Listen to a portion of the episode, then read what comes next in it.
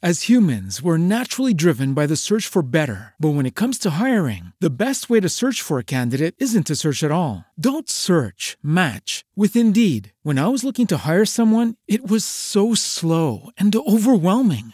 I wish I had used Indeed. If you need to hire, you need Indeed. Indeed is your matching and hiring platform with over 350 million global monthly visitors, according to Indeed data, and a matching engine that helps you find quality candidates fast. Ditch the busy work. Use Indeed for scheduling, screening, and messaging so you can connect with candidates faster. And Indeed doesn't just help you hire faster. 93% of employers agree Indeed delivers the highest quality matches compared to other job sites, according to a recent Indeed survey. And listeners of this show will get a $75 sponsored job credit to get your jobs more visibility at Indeed.com slash podcast. That's Indeed.com slash podcast. Terms and conditions apply.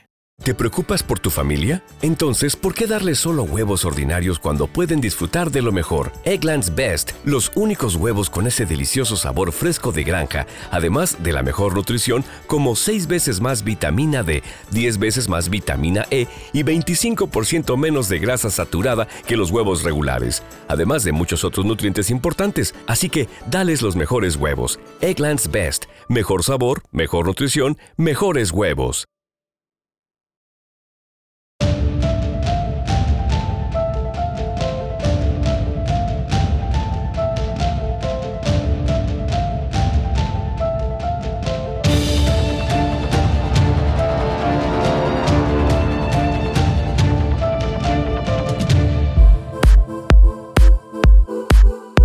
¿Qué tal? Muy buenas tardes amigos, amigas, bienvenidos a su programa Conexión Fiscal. Soy Napoleón Chiqui, conductor de este programa y como cada jueves me acompaña Sara Darinka. Hola Sara, ¿cómo estás? Muy bien, hola amigos. El día de hoy tendremos un tema muy importante, ya que pondremos sobre la mesa los cambios fiscales más relevantes para el próximo 2020. Así que no se lo pierdan. Así es, efectivamente. Hoy vamos a tocar parte de lo que común, actualmente se le llama paquete económico para 2020. Vamos a hablar de los cambios fiscales relevantes para, para este siguiente año. Es un tema muy interesante y tendremos un invitado especial que ya nos ha acompañado en emisiones anteriores, que es el maestro Luis Alejandro Casarín. En esta ocasión estará con nosotros y vamos a tener una entrevista con él más adelante. Muy bien, pues esto es Conexión Fiscal. Quédese con nosotros, comenzamos.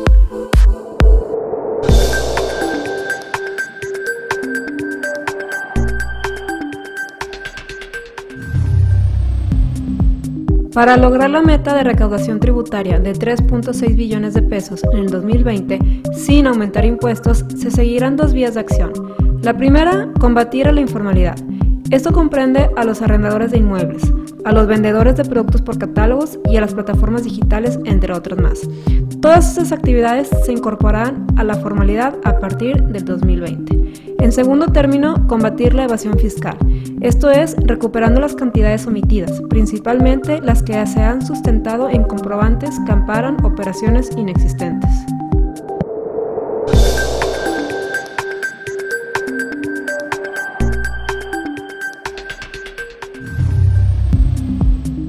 El pasado 11 de septiembre del año en curso, el Servicio de Administración Tributaria publicó en su página oficial el Decálogo, el buen mexicano en materia fiscal.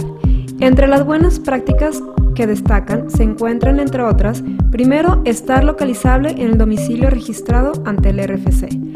Segundo, contar con una opinión positiva del cumplimiento de las obligaciones fiscales y actualizadas. Tercero, solicitar a los proveedores, en caso de prestación de servicios de personal, copia de todos los documentos que amparan el pago de las cuotas obrero-patronales al IMSS, entre otras más.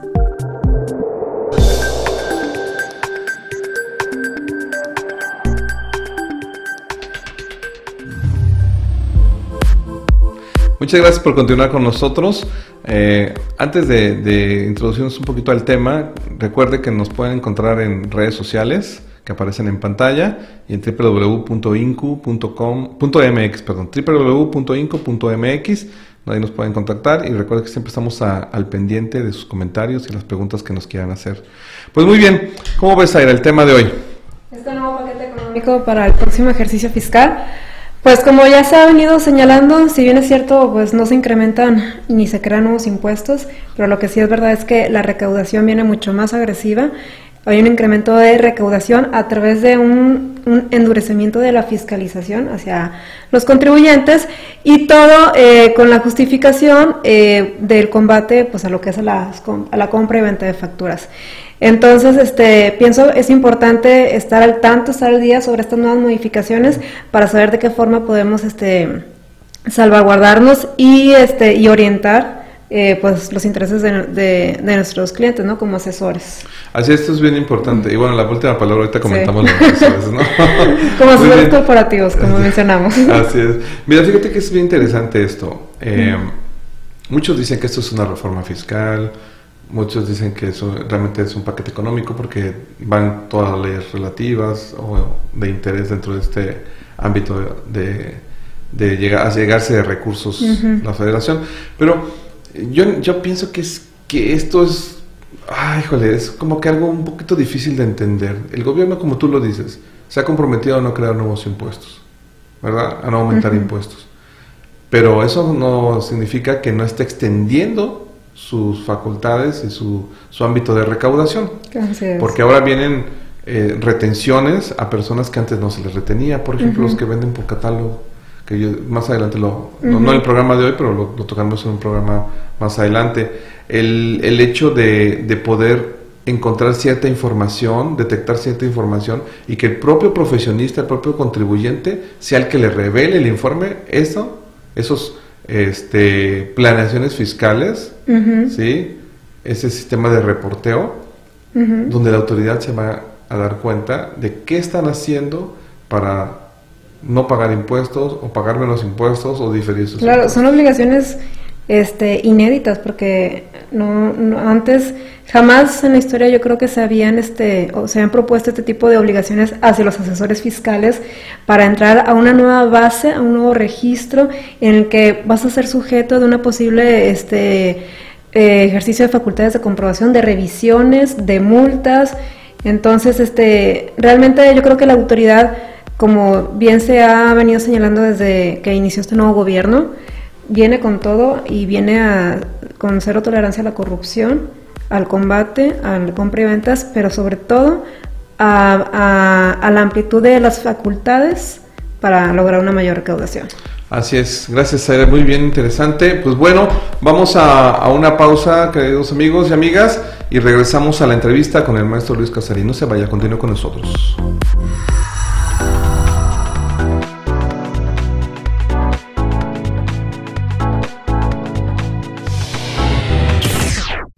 Muy bien amigos, pues estamos de regreso y como lo mencionamos al inicio de este programa, de nueva cuenta tenemos al maestro Luis Alejandro Casarín que nos está acompañando por nueva ocasión y pues ya es parte de, la casa, ¿no? Entonces, Luis, ¿cómo estás? Bienvenido.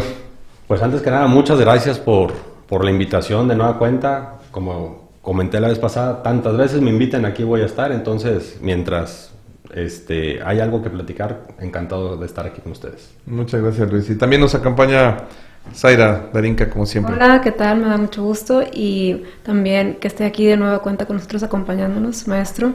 Claro que sí. Ok, perfecto, pues vamos a entrar en materia. El punto ahorita son los, los cambios en fiscales de que han, que han llamado mucho la atención para 2020, ¿no? Tenemos un llamado paquete económico, que muchos dicen es como una reforma fiscal, otros dicen no es reforma fiscal porque no tiene impuestos nuevos, y, eh, que ya me lo cambiamos. Pero a nosotros nos interesa, creo que estaremos eh, en el mismo sentido, en la misma idea, de que son cambios fiscales trascendentales para 2020, ¿no? Por supuesto, este, y, y, que tienen cambios paradigmáticos muy importantes. Es, el, el paquete económico, porque va la ley de ingresos y, el presupuesto de egresos, va acompañado de una serie de cambios a las leyes fiscales mucho más relevantes todavía que, que, la parte económica como tal. la primera de ellas es la creación de un artículo 5A eh, del Código Fiscal, donde se crea lo que se conoce como una cláusula antiabuso. Básicamente se faculta la autoridad para recaracterizar o anular para efectos fiscales las operaciones cuando ella considere, cuando la autoridad considere en el ejercicio de facultades de comprobación que la operación observada no tiene una razón de negocios válida. Y por razón de negocios válida se entenderá que el beneficio económico sea superior al beneficio fiscal. Entonces, ¿bajo qué criterios no se establecen? Esa es la parte peligrosa. Este, no se establecen rangos, pero básicamente cuando el SAT observe que hay una operación que tiene beneficios fiscales que superan los beneficios económicos mediatos o futuros de, la misma, este, va a poder recaracterizarla y, y, fiscalizar o determinar tributos con base en lo que ella considere que en realidad debió haber sucedido.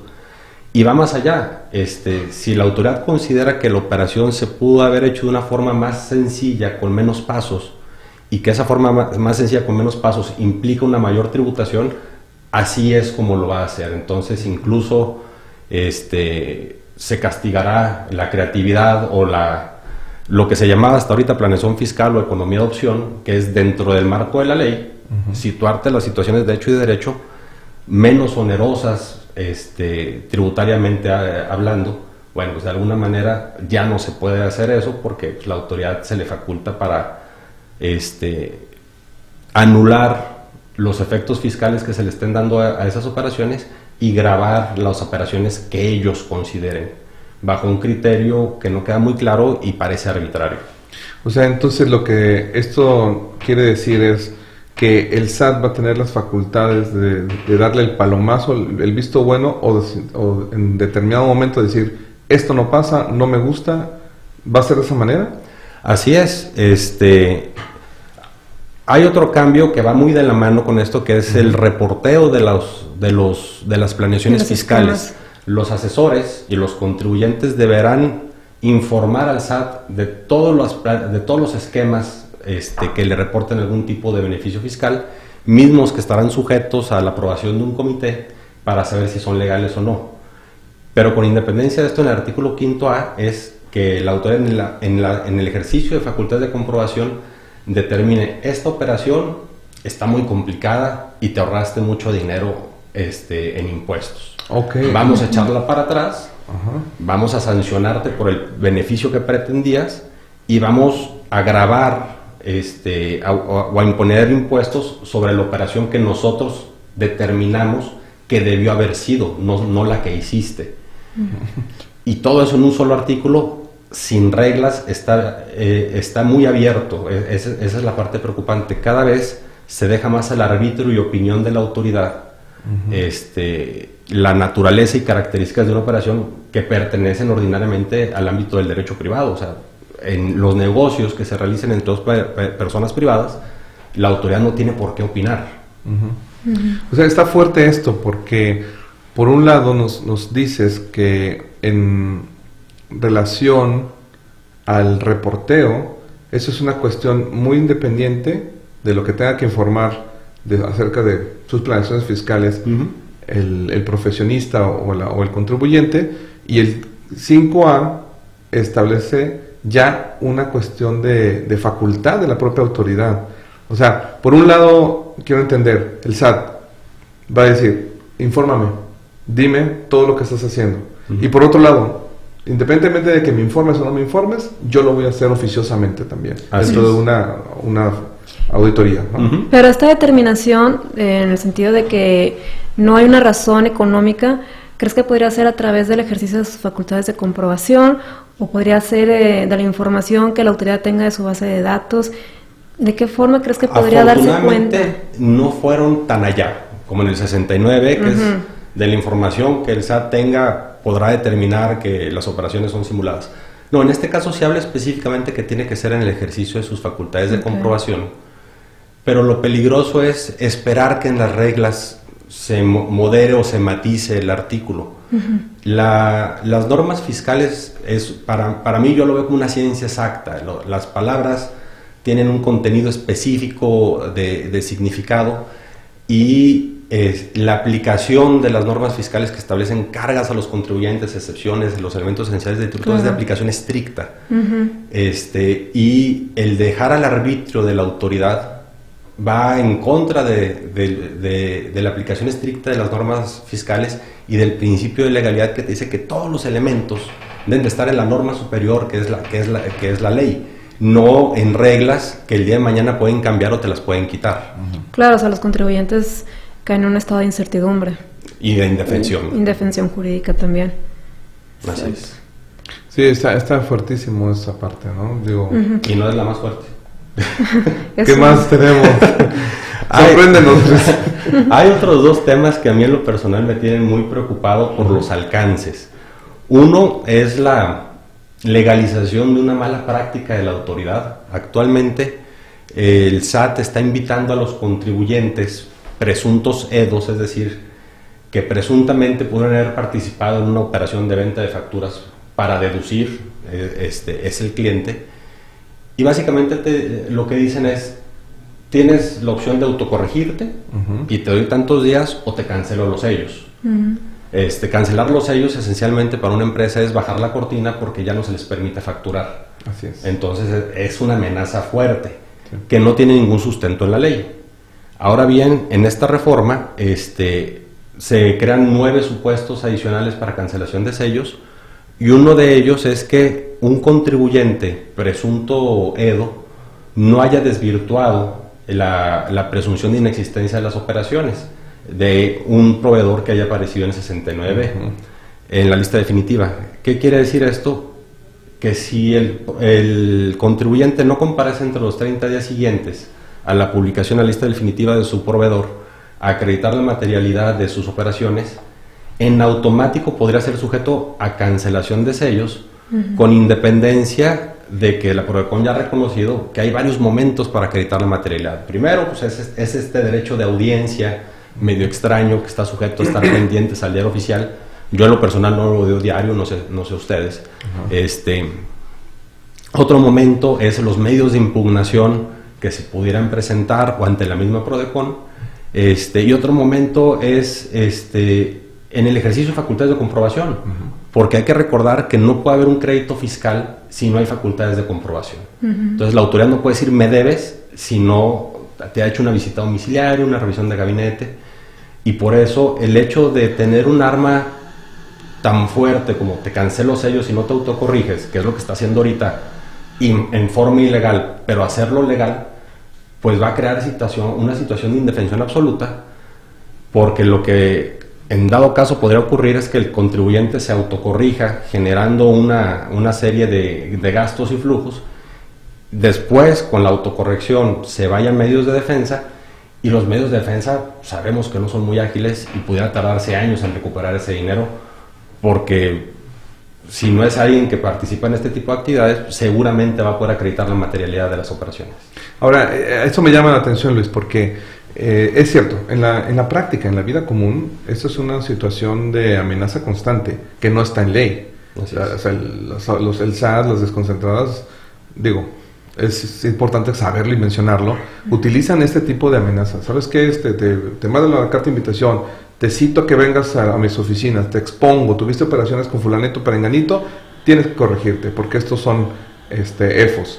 Ahora, si no lo haces, te voy a cancelar. O te voy a iniciar facultades. Antes de te voy a iniciar facultades. Es más, las mismas invitaciones. Ahora te, te voy a cancelar. No te lo dicen por escrito, ¿verdad? Espero que no lo hagan. Pero te dicen, a la fecha no. pero te amenazan con eso. Y ahora viene esto y te lo ponen, te van a imponer en ley. Te voy a cancelar. Pero pasa una situación. El, el EDO, pues sí, la, empresa que deduce las operaciones simuladas, este, ¿qué garantía tiene de tener noticia de lo que está pasando con la empresa que factura por simuladas. O sea, si bien es cierto, existe la página de internet del SAT, donde se hace una publicación, el diario oficial de la, de la federación, donde se hace otra publicación definitiva, o vamos a hablar de las, de las previas, ok, pero como bien dices, ¿quién se la pasa leyendo el diario oficial todos los días? O sea, ¿por qué no, si tú, SAT, tienes la información de este EFO, este EFOS, perdón, y sabes quiénes tuvieron operaciones con él, a quién les facturó, ¿por qué no les mandas un, una notificación vía buzón tributario? Eso es lo que en forma no oficial y no obligatoria convino el SAT con la Prodecon. Hubo un acuerdo en ese sentido, pero la verdad las cosas es que el SAT no lo está haciendo porque no le conviene. Es que de hecho ya fue criterio de la Prodecon. Así es. Determinarlo como una práctica eh, Indebida. indebida Sí, claro, porque cuando te das cuenta, o sea, si me llega mi buzón tributario, me llega un correo electrónico que me avisa que tiene una notificación y ta, ta, ta, lo que sea, entro en mi buzón tributario, lo abro y me doy cuenta de qué es. Un regalito no muy grato, ¿verdad? Ujú. Pero, Pero ya me di oportunidad. Claro. Pero al final ya estás respetando el derecho de audiencia de aquellas empresas que deducen, que eso es lo que ahorita en la ley no se ha modificado. O sea, Y lo que está haciendo la autoridad es desatendiendo ese criterio de Prodecon, desatendiendo ese acuerdo con Prodecon y simplemente esperar que pasen los 30 días después de la publicación en el diario oficial en la lista de definitivos y empezar a mandar estas cartas de invitación que contienen, una vez que vas a la cita, pues la, la amenaza de, de- de cancelar sellos. Eso se legaliza y ya se pone como causal de cancelación de sellos el que no hayas desvirtuado ante la propia autoridad este, eh, la, la material de las operaciones con independencia de que en contra de esa resolución aún queda camino por recorrer en medios de defensa, es decir, no hay una resolución firme en ese sentido y no lo señala el artículo 17H, es decir, este nuevo artículo de nueva cuenta es vago. Lo que, lo que prevalece en estas reformas este, de, este, de- de- de este nuevo gobierno desde el, año, de- desde el año anterior es una falta de técnica jurídica, de técnica fiscal, de vocabulario, este, porque realmente se, se están brincando principios importantes para poder establecer leyes fiscales que sean eficaces y eficientes. Y eso no es lo que Para mí, en lo personal, yo lo que veo aún más riesgoso es la eliminación en el artículo 26 del Código Fiscal de los requisitos para que puedan este, ir por el patrimonio de socios, accionistas, liquidadores, gerentes, administradores de, la- de las, de las personas morales. Lo que llamamos el velo corporativo. El velo, exactamente. El velo corporativo, en pocas palabras, es la separación de la responsabilidad y patrimonio, eh, y, eh, de la responsabilidad y patrimonio de los socios y accionistas, de la responsabilidad y patrimonio de la persona jurídica que se crea a través de una ficción, que son las personas morales. Hasta antes de la reforma, si es que se aprueba, para poder hacer levantar este velo corporativo, romperlo y llegar al patrimonio de los accionistas, este, se tenía que caer en algunos supuestos, no llevar contabilidad, ocultarla o destruirla, creo que es grave y pues, se justifica, Claro. este, no, no haber estado registrado en el RFC, realizar actividades comerciales sin pagar impuestos esencialmente, y dos supuestos de no localización, o sea, para efectos prácticos es uno, que es estar como no localizado, que es uno de los temas más importantes en materia fiscal. Estos, estos tres requisitos, este, que son cuatro incisos este, en, en el artículo 26, se eliminan, lo que quiere decir que los créditos fiscales que puedan determinarse a las personas morales en México van a estar garantizados de alguna manera con el patrimonio de socios, accionistas y administradores, entonces directores generales, gerentes, eh, gerentes generales, este administrador general único, bienvenidos a poner su casa y su carro como garantía de los créditos de la, de la autoridad. Cuando, de- cuando la sociedad no- en su patrimonio no tenga bienes suficientes para cubrir el crédito. Entonces, este, para mí esto crea un riesgo como inversionista terrible. ¿Qué compañía va a querer invertir en México cuando resulta que el SAT va a poder ir al país de origen, al corporativo, embargar por riesgos generados en México? Y, cua- y en un momento donde las facultades de la autoridad están siendo tan, tan laxas en cuanto a, a- hacer, es- en cuanto a requisitos y tan arbitrarias en cuanto a las formalidades. Entonces, estamos viviendo una época muy complicada fiscalmente hablando, porque las, cada vez se da más facultades a la autoridad y el riesgo de invertir en México va a ser insostenible. Claro. O sea, se está ampliando la responsabilidad solidaria hacia los socios, los accionistas. Por cualquier motivo, o sea, si ahorita la situación actual te señala ciertos supuestos, que estés como no localizado, que no es contabilidad, As humans, we're naturally driven by the search for better. But when it comes to hiring, the best way to search for a candidate isn't to search at all. Don't search, match with Indeed. When I was looking to hire someone, it was so slow and overwhelming. I wish I had used Indeed. If you need to hire, you need Indeed. Indeed is your matching and hiring platform with over 350 million global monthly visitors, according to Indeed data, and a matching engine that helps you find quality candidates fast. Ditch the busy work. Use Indeed for scheduling, screening, and messaging so you can connect with candidates faster. And Indeed doesn't just help you hire faster. 93% of employers agree Indeed delivers the highest quality matches compared to other job sites, according to a recent Indeed survey. And listeners of this show will get a $75 sponsored job credit to get your jobs more visibility at Indeed.com slash podcast. That's Indeed.com slash podcast. Terms and conditions apply. Ahora, en caso de que se aprobare, se suprimen todos esos supuestos y ahora sí, en una situación general, Así es. los accionistas van a responder con su patrimonio. Básicamente, no es una responsabilidad solidaria, ahí también es falta de técnica en el código, es una responsabilidad subsidiaria, es decir, primero van contra Primero el patrimonio de la sociedad y después van contra el patrimonio de socios, accionistas, en caso de sociedades de liquidación, liquidadores, este, gerentes generales, administradores. Sí, es que comúnmente se conocían como responsabilidad solidaria, hasta algunos textos de algunas agendas fiscales te mencionaba como... Pero sí, realmente es una, una responsabilidad subsidiaria. Pero hay una- un, un problema también muy fuerte, porque muchos de estos este, representantes, administradores únicos, son, son empleados, o sea, no es el socio en sí. ¿Sí me explico? Así es. O sea, aquí los que van a, los que quieren evadir el fisco, los que quieren simular actos, pues ellos no van a tener ningún problema, ¿no? Porque al final se van a ir contra un socio que tal vez era el que te acomodaba el carro, que tal vez era el que te lavaba el carro. Se van a ir contra un administrador único o contra un consejo de administración inexistente tal vez, o que son solamente empleados o personas de buena fe. Muchas veces el contador de la empresa es el que hace estas funciones, recibe los poderes y hasta el nombramiento de administrador único. Claro. Entonces este cuate es el que va a llevar toda esa carga. Entonces eso es, eso es mucho, también mucho, muy delicado. Yo lo que siento que está pasando es- están haciendo del tema de combatir la venta de facturas que debe, eh, eh, sí es un mal muy grave en, en nuestro sistema tributario, este, como la bandera que justifica cualquier medida.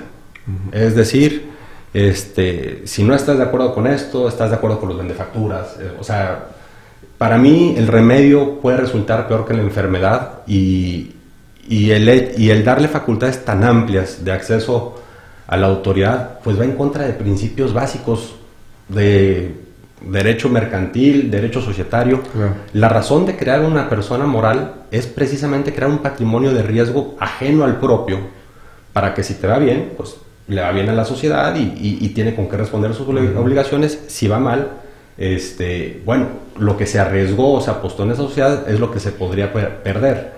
En cambio, ahorita se está respondiendo con la totalidad del patrimonio este, personal, socios, accionistas, administradores, etcétera. Todo en aras de combatir la venta de facturas, cuando el marco jurídico actual ya tienen los elementos necesarios, el SAT con la información y los sistemas tecnológicos que tiene, ya tiene la información necesaria, simplemente ha habido una carencia, yo creo que de voluntad, de llevar a cabo las acciones necesarias para combatir este mal. O sea, es relativamente sencillo encontrar a los vendefacturas. Una empresa recién constituida que tiene un capital de 5 mil pesos, que vende 40 millones en su primer mes, cuando no tiene ningún activo, dices, ah, igual y tal vez no esté, no esté haciendo algo tan bien. Vamos a revisarla. La bronca es que todo requiere ejercer facultades de comprobación y la autoridad de eso se le hace complicado. A ellos preferían poder fincar créditos a diestra y siniestra sin necesidad de hacer las auditorías. desgastarse. Pero estos, eh, eh, esta- estos obstáculos, como les llama la autoridad, para poder eh, trabajar, en realidad son garantías de seguridad legal, jurídica, fiscal para los contribuyentes. Que nuestro propio marco de derecho y bases jurídicas lo establecen y lo permiten. ¿No? Tú eres un inversionista extranjero, vas a poner una empresa aquí en México. ¿Con este cambio le entrarías? Yo no. ¿Por qué? Porque vivimos en una, en una época de absoluta incertidumbre donde la autoridad es casi plenipotenciaria y el patrimonio de los dueños va a estar de por medio. este, y a la merced de, de, una autoridad que este, cada vez tiene menos obstáculos para poder hacer lo que quiera. Así es, sabes que a ver si más adelante en otro programa tocamos un poquito estos temas de, de derecho comparado entre el derecho romano y el derecho anglosajón, porque yo lo que veo aquí en el actuar de la, de la autoridad es una diferencia entre lo, es una aplicación y una diferenciación entre lo que es el common law y el civil law aplicado a México. Claro. Pero bajo unas una base jurídica totalmente diferente a una nación que, tenga sus orígenes o sus raíces en el derecho anglosajón. ¿no? Y una estructura y una exigencia constitucional distinta. Este, las facultades de comprobación de la autoridad están en el artículo 16 de la Constitución, que no ha cambiado en, en esa parte en específico. Sin embargo, cada vez se le otorgan más y más y más facultades a la autoridad sin tener una base constitucional para ello. Entonces, yo creo que el legislador debería preocuparse primero de ver qué base constitucional puede tener las leyes, cambias, ajusta la constitución para lo que tú quieres, si, es, si, si resulta que es válido, y después cambia las leyes secundarias. sí, más que nada que estas facultades no van a la par con un nuevo esquema de protección de derechos humanos que se dio a partir del 2011. Eso es bien interesante. Y también porque en el artículo primero de la Constitución ahí te establece claramente que los derechos humanos deben ser progresistas. Y aquí está sucediendo todo lo contrario. ¿Qué quiere decir esto? Que conforme al tiempo los derechos siempre van a estar mayor protegidos, salvaguardados. Ya que es lo contrario, al menos, Sí, es, es, un tema muy interesante el, tema de los derechos humanos aplicado al, al, ámbito del derecho fiscal. Pero bueno, nos llevaremos un, varios programas en analizar eso. Pero luego tocaremos. Yo, antes de seguir, me gustaría que, retomáramos un poquito el tema del reportaje. Del, del, reporteo. del reporteo, perdón. Del reporteo, del yo informándole, yo profesionista o contribuyente.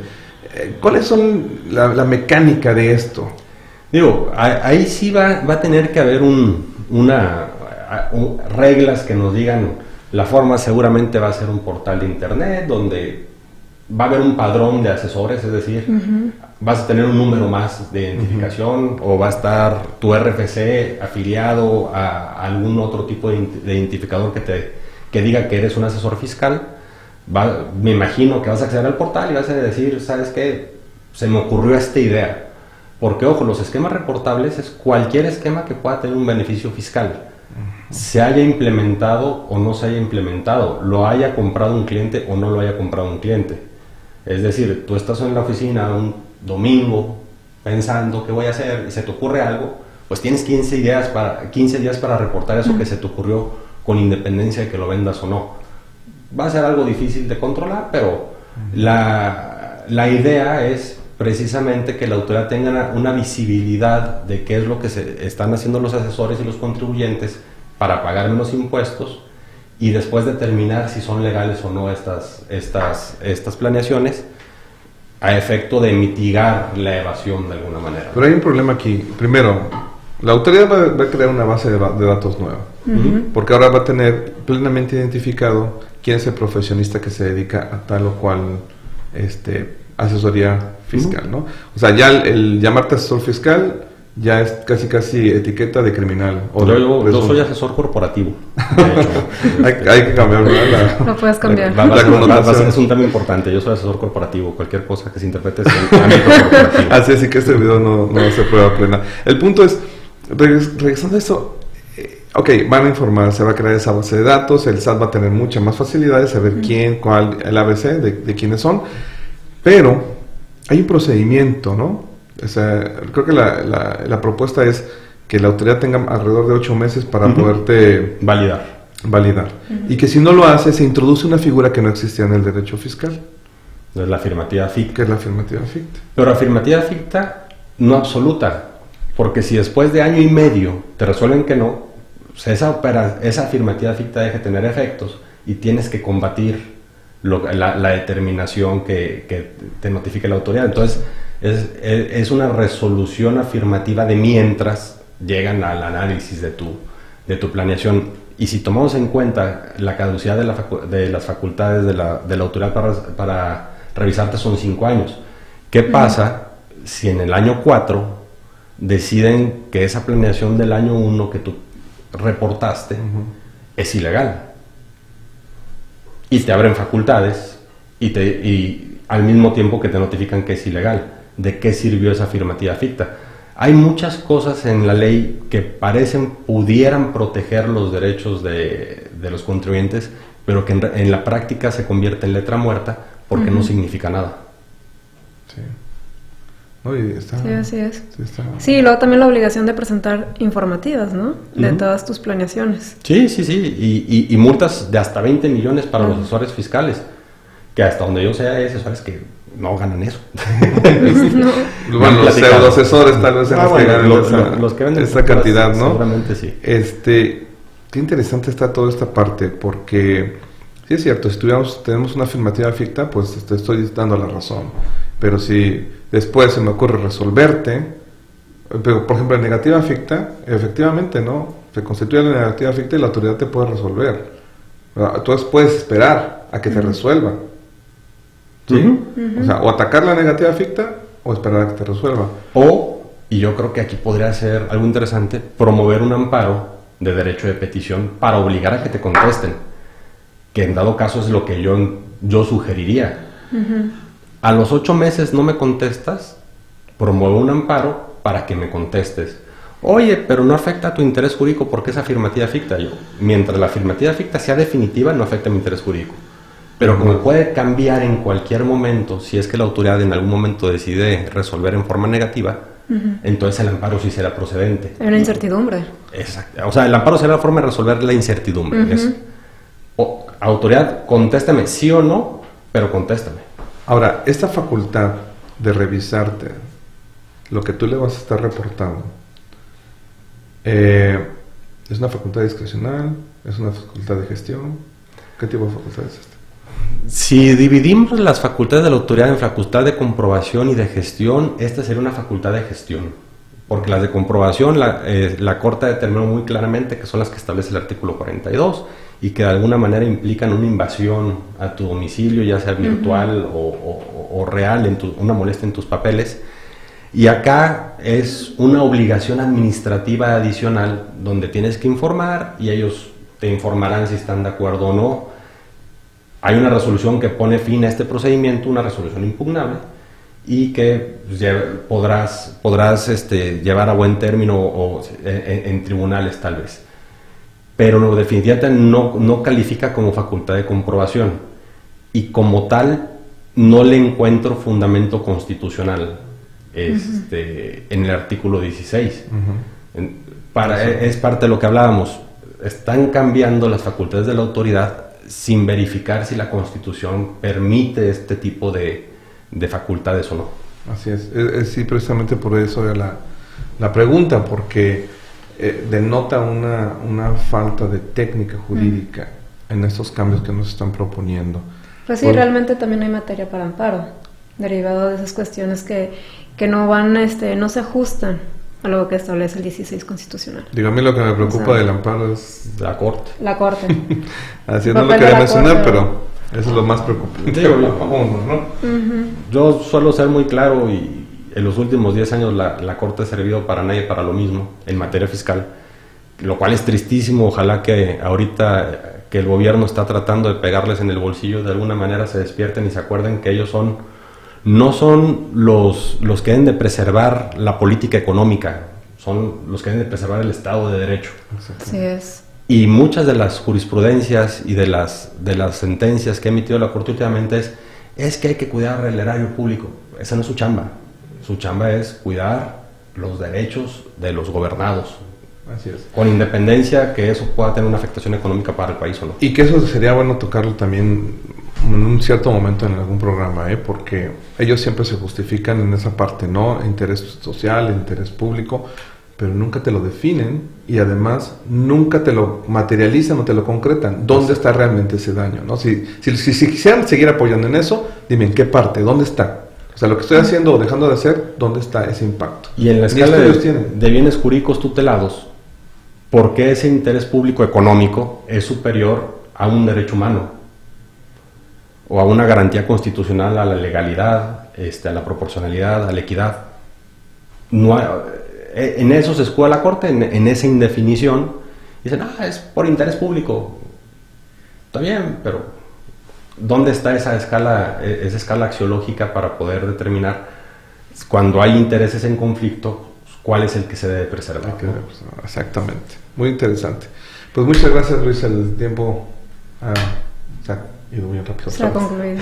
De volar, nos faltó platicar un poquito de la criminalización como delincuencia organizada del tema de, de las facturas. este, pero lo dejamos para la próxima. Sí, ¿qué te parece si nos vemos en un siguiente programa? Y ahorita nos ponemos de acuerdo terminando. Encantado. Auditorio, amigos, amigas, muchas gracias, Zaira, muchas gracias por estar con nosotros.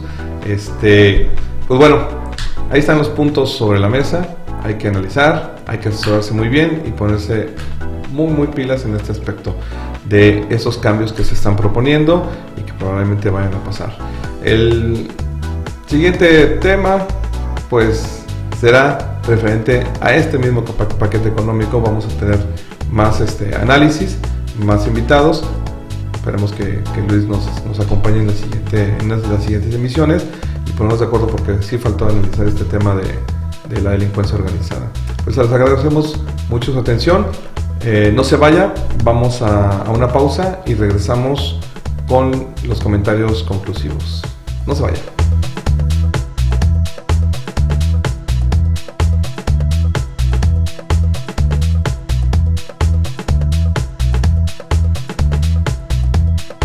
Muy bien, gracias por continuar con nosotros. Pues muy interesante la entrevista que tuvimos con el maestro Luis Alejandro Casarín.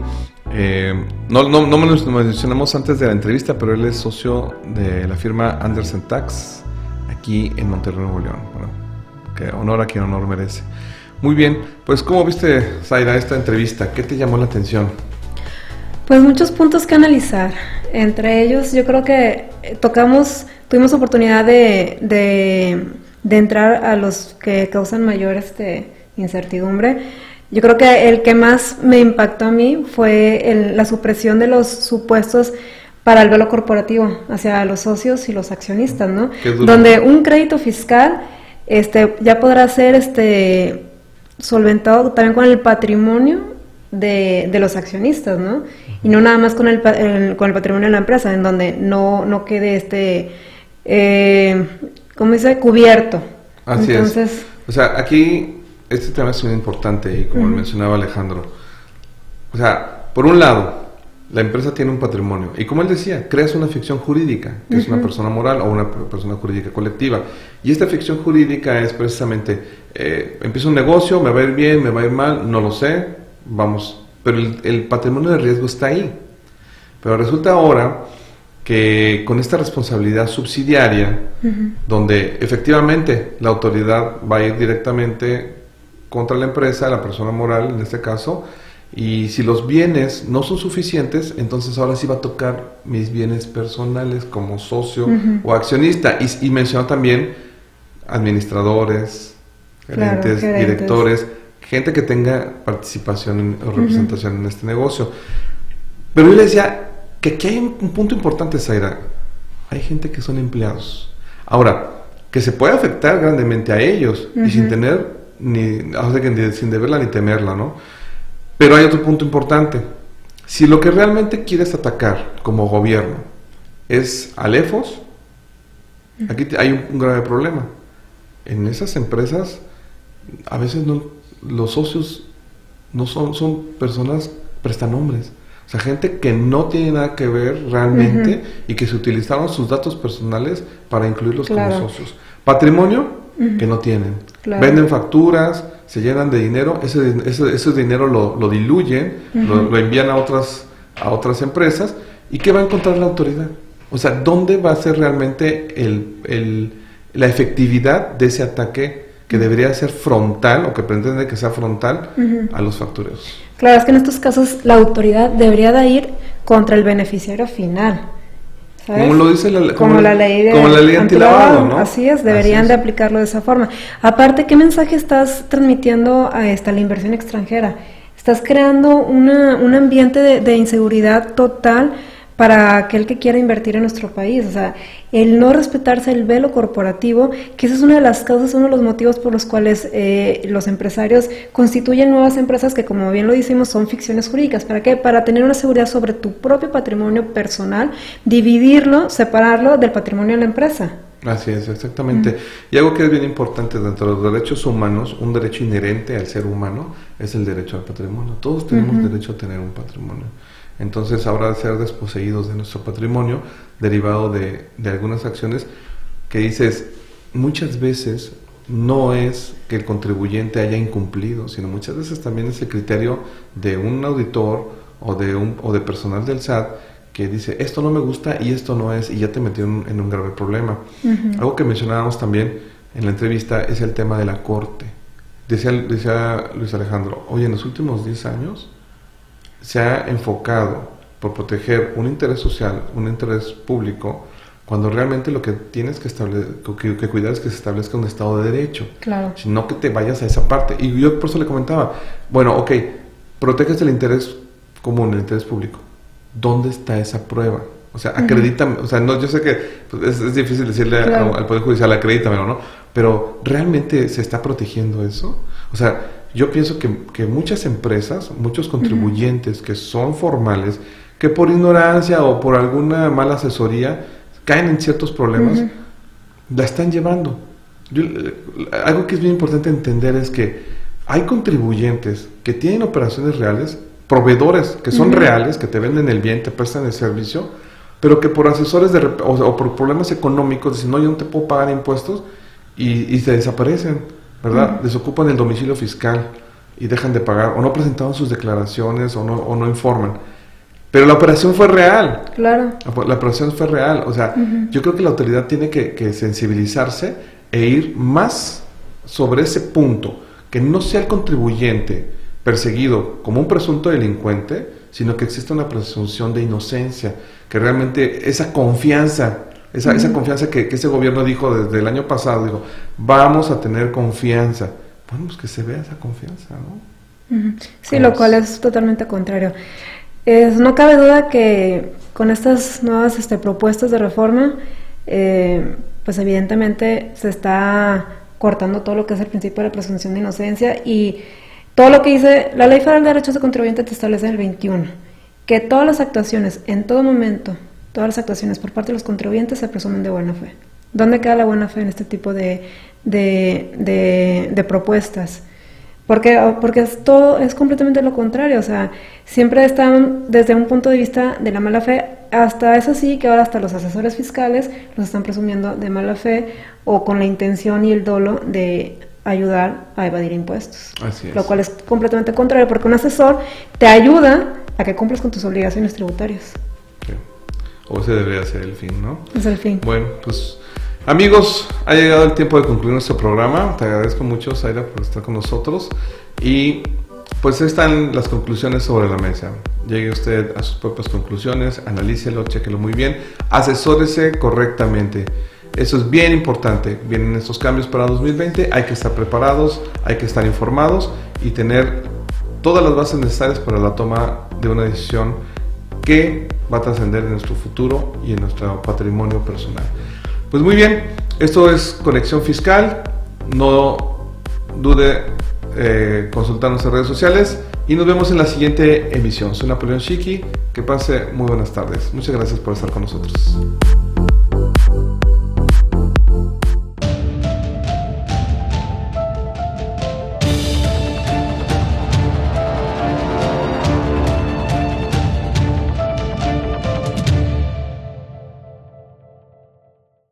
As humans, we're naturally driven by the search for better. But when it comes to hiring, the best way to search for a candidate isn't to search at all. Don't search, match with Indeed. When I was looking to hire someone, it was so slow and overwhelming. I wish I had used Indeed. If you need to hire, you need Indeed. Indeed is your matching and hiring platform with over 350 million global monthly visitors, according to Indeed data, and a matching engine that helps you find quality candidates fast. Ditch the busy work. Use Indeed for scheduling, screening, and messaging so you can connect with candidates faster. And Indeed doesn't just help you hire faster. 93% of employers agree Indeed delivers the highest quality matches compared to other job sites, according to a recent Indeed survey. And listeners of this show will get a $75 sponsored job credit to get your jobs more visibility at Indeed.com slash podcast. That's Indeed.com slash podcast. Terms and conditions apply. As humans, we're naturally driven by the search for better. But when it comes to hiring, the best way to search for a candidate isn't to search at all. Don't search, match with Indeed. When I was looking to hire someone, it was so slow and overwhelming.